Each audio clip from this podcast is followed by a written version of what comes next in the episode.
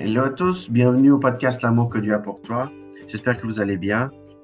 Aujourd'hui, nous allons voir sur euh, desquestions.org une question que veut dire accepter Jésus comme son sauveur personnel? C'est ce que j'avais parlé euh, du thème qu'on avait parlé dans le précédent podcast, qu'on allait voir aujourd'hui. Euh, donc, avant ça, j'aimerais prier afin que le Seigneur puisse nous donner la sagesse et la connaissance à travers sa parole. Seigneur Jésus, je te remercie, Seigneur, je te remercie pour ce podcast, pour euh, tous ceux qui écoutent le podcast, ton podcast à toi, Seigneur. Ce n'est pas le mien, parce que c'est ta volonté, Seigneur, que tu puisses nous aider à que veut dire accepter Jésus comme son sauveur et Seigneur personnel. Seigneur, je te demande, dans le nom de Jésus-Christ, Amen. Avez-vous déjà accepté Jésus-Christ comme votre sauveur personnel? Pour bien comprendre cette question, vous devez d'abord comprendre les mots Jésus-Christ sauveur et personnel. Qui est Jésus-Christ? Beaucoup de personnes le reconnaissent, Jésus-Christ, comme un homme bon, un grand enseignant ou même un prophète de Dieu. Tout cela est bel et bien vrai. Mais cela ne suffit pas à rendre compte de sa réelle identité. La Bible nous dit que Jésus est Dieu fait chair, Dieu devenu homme. Voir dans Jean, Jean au chapitre 1 au verset 1 et au verset 14. Dieu est venu sur terre pour nous enseigner, nous guérir, nous corriger, nous pardonner et mourir pour nous. Jésus-Christ est Dieu, le Créateur, le Seigneur souverain. Avez-vous accepté ce Jésus? Qu'est-ce qu'un sauveur et pourquoi avons-nous besoin d'un sauveur? La Bible nous dit que nous, avons tous péché, fait le mal. Romains au chapitre 3 au verset 10 au 18. À cause de nos péchés, nous méritons la colère et le jugement de Dieu le seul juste châtiment pour des péchés commis contre un Dieu éternel et infini est un châtiment éternel. Romains chapitre 6 au verset 23 et Apocalypse au chapitre 20 et au verset 11 à 15. Voilà pourquoi nous avons besoin d'un sauveur. Jésus-Christ est venu sur terre et mort à notre place. La mort de Jésus était une rançon infinie pour nos péchés. 2 Corinthiens chapitre 5 au verset 17. Jésus est mort pour payer le prix de nos péchés. Romains chapitre 5 au verset 8. Il a payé le prix pour que nous nous n'ayons pas à le faire.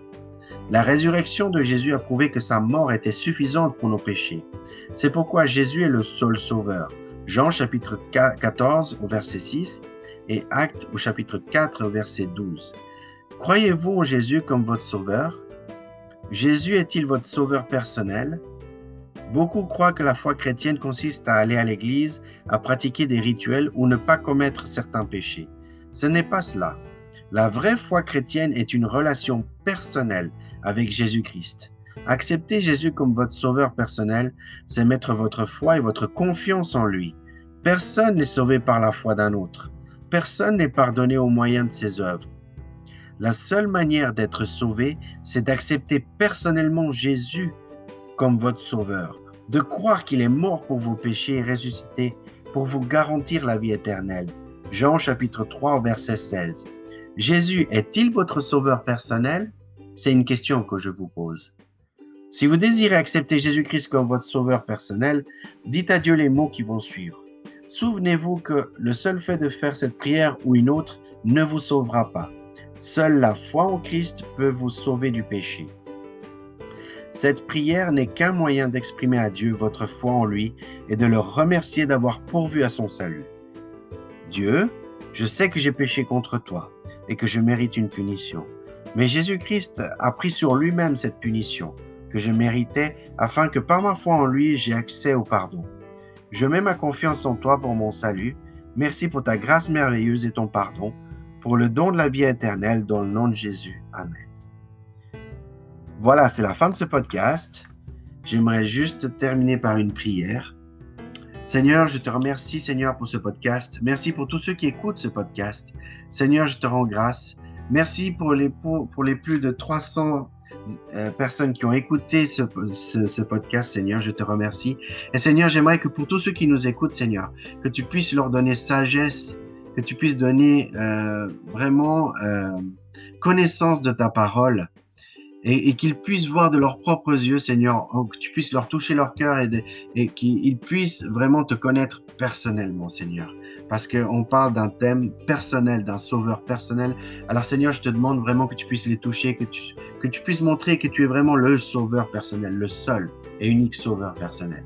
Je te demande dans le nom de Jésus, Amen. Voilà, c'est la fin de ce podcast. N'oublie pas l'amour que Dieu a pour toi. Prenez soin de vous, que Dieu vous protège, vous garde. Dans le nom de Jésus, Amen. À tout bientôt.